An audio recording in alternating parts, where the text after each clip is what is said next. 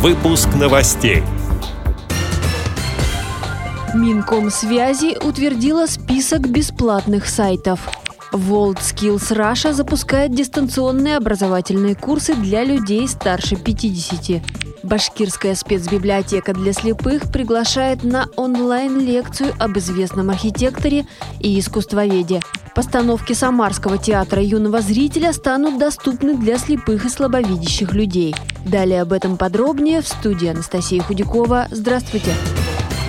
Министерство цифрового развития, связи и массовых коммуникаций России утвердило список сайтов, доступ к которым станет бесплатным до 1 июля. Соответствующий приказ размещен на сайте ведомства.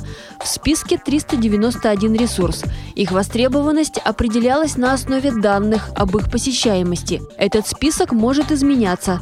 Туда вошли сайты президента, правительства, Госдумы, Совета Федерации, портал госуслуг и другие. Также в список попали социальные сети ВКонтакте, Одноклассники, Яндекс.Район, официальные сайты РЖД и крупнейших российских банков Сбербанка, ВТБ, Газпромбанка и других, а также мессенджеры, сервисы погоды, поиска работы и многое другое. WorldSkills Russia сегодня запускает дистанционные образовательные курсы для людей старше 50 лет – как сообщает агентство ТАСС, в этом году запланировано обучение 25 тысяч россиян старшего возраста. Сейчас открывается набор на 17 курсов. Они доступны на сайте 50plus.worldskills.ru. Среди них программы для бизнеса, изучение языков программирования, разработка мобильных приложений, интернет-маркетинг и графический дизайн. В числе дистанционных программ также направления по охране труда, которые пользуются большим спросом как у рядовых специалистов, специалистов, так и у руководителей. Башкирская республиканская специальная библиотека для слепых предлагает к изучению цикл онлайн-лекций «Истоки». Проект в пяти частях создан сотрудниками художественного музея имени Нестерова. Первая онлайн-лекция называется «Притворение мечты».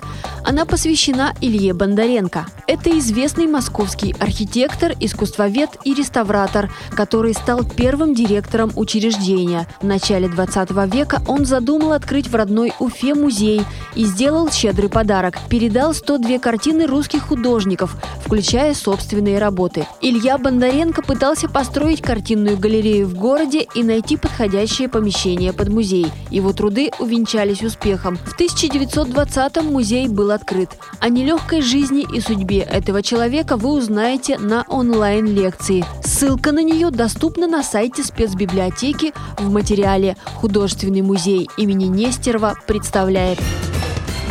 Постановки Самарского театра юного зрителя «Сам Арт» станут доступны для слепых и слабовидящих людей. Коллектив учреждения выиграл грант на организацию тифлокомментирования. На эти деньги закупят специальное оборудование и обучат специалистов. Конкурс проводился по программе поддержки людей с нарушением зрения «Особый взгляд». Если из-за коронавируса в Самаре не смогут реализовать грант вовремя, сроки будут продлены. Эти и другие новости вы можете найти на сайте Радио ВОЗ. Мы будем рады рассказать о событиях в вашем регионе. Пишите нам по адресу новости собака ру. Всего доброго и до встречи!